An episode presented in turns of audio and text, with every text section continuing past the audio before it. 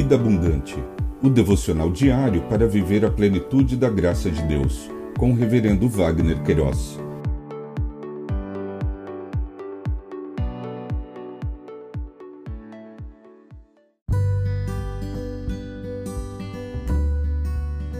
Olá! É um privilégio compartilhar a palavra de Deus. O nosso tema hoje é Moisés, o seu comissionamento.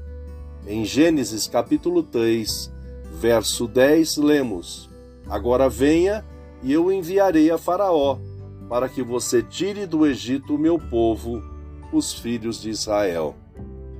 O autor do Pentateuco, nesta porção de texto, registrou esse episódio na vida do povo hebreu, quando comissionou Moisés para ser o condutor da libertação do seu povo, de sua agonia no Egito. O povo hebreu foi escravizado por 400 anos, conforme o Eterno já havia predito a Abraão.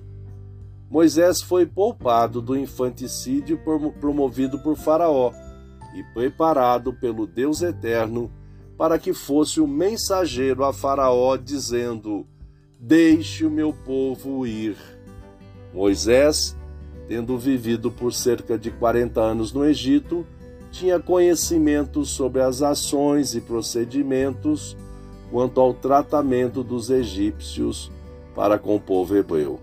E com certeza conhecia a dura serviço de Faraó, por, por isso agiu com espanto, dizendo: Então Moisés perguntou a Deus: Quem sou eu para ir a Faraó e tirar do Egito os filhos de Israel? Deus respondeu: eu estarei com você, e este será o sinal que, que eu o enviei. Depois que você tiver tirado o povo do Egito, vocês adorarão a Deus neste monte. Moisés disse a Deus: Eis que quando eu for falar com os filhos de Israel e lhes disser: O Deus dos seus pais me enviou vocês, eles vão me perguntar: Qual é o nome dele?